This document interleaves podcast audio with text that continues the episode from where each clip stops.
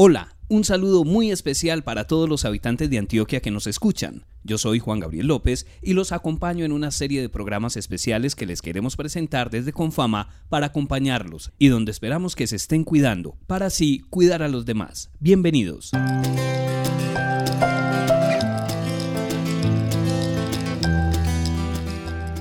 Esta es una época donde la situación por la que atraviesa el mundo nos invita a quedarnos en casa, a cuidarnos, para cuidar y así cuidar a los demás, también a tener un distanciamiento de las personas y las actividades que hacen parte de nuestra cotidianidad.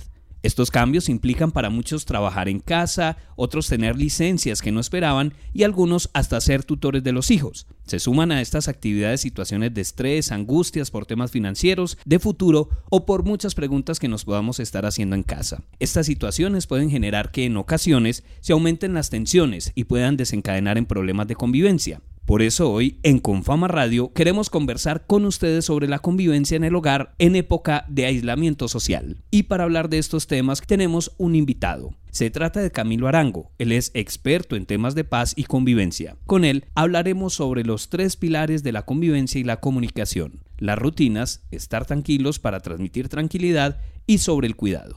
Como vamos a estar en un mismo espacio, eh, las 24 horas durante por lo menos unas 3 o 4 semanas. Para muchos, el establecimiento de una rutina que suponga clarificar las horas de levantarnos, las horas de alimentarnos, pues el desayuno, el almuerzo, la comida, el momento de definir las horas eh, de trabajo, también definir un espacio de ocio, de alguna actividad física. Toda esta eh, tarea de construcción de una rutina es fundamental para poder asumir de una mejor forma en términos de salud mental la situación del confinamiento. Una buena práctica que podemos empezar a implementar y es planear los días, tener claridad desde el día anterior, qué voy a hacer el día siguiente, cuáles son los horarios que espero cumplir y cuál es el objetivo que me estoy trazando particularmente, o sea, laboral, o sea, personal, o sea, de aprendizaje, para el día siguiente. Y eso lo que nos va a permitir es tener una mayor conciencia de qué está pasando en el día a día, porque muchas veces nos ocurre que estando encerrados en el mismo espacio, como que los días se nos van sin darnos cuenta.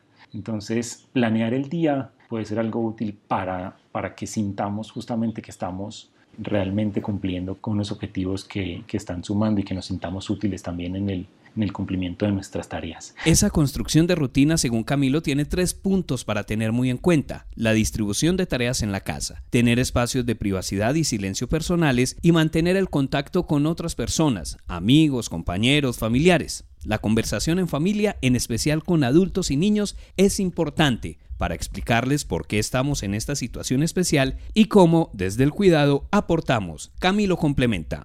¿Cómo vamos a ser flexibles nosotros con nuestras exigencias y expectativas respecto al comportamiento de los demás? Y aquí ya no es solamente con niños, niñas, adolescentes o adultos mayores, sino con todas las personas con las que convivimos. Porque normalmente nos construimos patrones de comportamiento que esperamos de los demás. Y esta es una situación extraordinaria que es nueva para todos. Y esto supone una transformación en la vida y en la rutina de todos. Y por eso eso supone que tengamos que hacer un esfuerzo y una conciencia particular para flexibilizar las exigencias y las expectativas que tenemos respecto de los demás, de la forma en la que esperamos que los demás se comporten frente a situaciones normales, pues nos estamos enfrentando a situaciones extraordinarias que va a suponer que flexibilicemos esas exigencias y esas expectativas en relación con el comportamiento de los otros y que le pidamos a los demás también que hagan consciente esa necesidad de flexibilizar esas exigencias y esas expectativas para que todos podamos contribuir a una sana convivencia. Y en Confama hemos estado invitándolos al cuidado, porque cuidarte es cuidarnos. Es así como una de las acciones en las que no debemos bajar esfuerzos, sin importar el municipio o región de Antioquia donde nos encontremos, es en estar alerta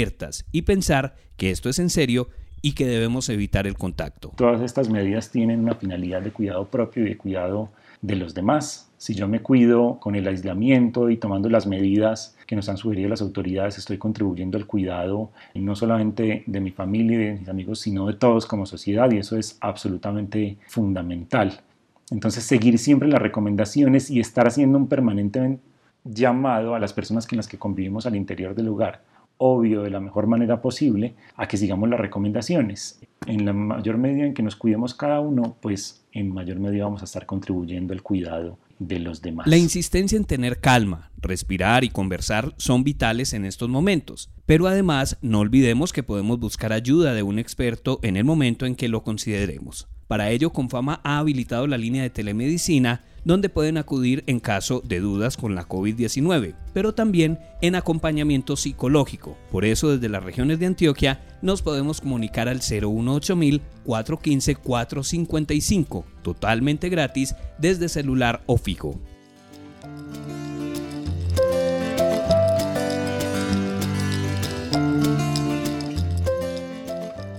Esperamos que esta información sea útil para todos los antioqueños y que en estos momentos nos cuidemos entre todos. A Camilo, nuestro experto, gracias por acompañarnos y a ustedes los esperamos en otro espacio de Confama Radio. Este es un espacio radial realizado por Confama, vigilado super subsidio.